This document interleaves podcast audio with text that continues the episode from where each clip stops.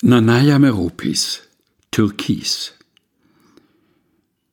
An meiner 15. Geburtstagsfeier trug ich ein wassergrünes Kleid und hatte den Wunsch, endlich erwachsen zu werden. Ich wollte nicht länger eine Gefangene von Verboten sein und hoffte, weniger Ängste zu haben. Mir war noch nicht bewusst, dass es weiterhin Ängste geben würde und dass Mut auch vom Wissen abhängt. Ich war voller Hoffnung, aber wie in einem Kuchen erstickte sie unter einer dicken Schicht aus Zuckerguss.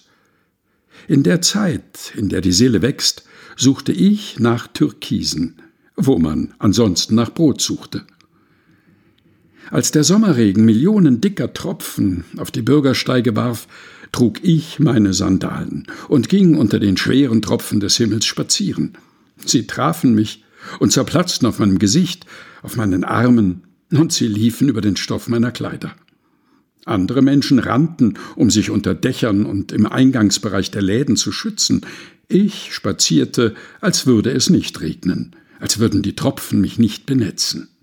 Ich ging in der Mitte der schmalen Gasse, die zu unserem Haus führte, um mehr Platz zu haben, um das Ziel der Wolken zu sein.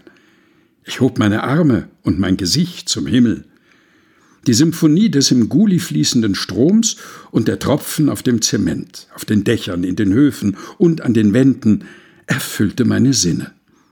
Zu dieser Zeit, in der die Seele wächst, suchte ich nach Türkisen, wo man sonst nach Brot suchte.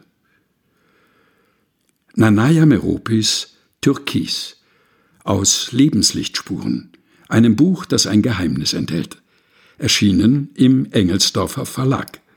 Gelesen von Helga Heinold.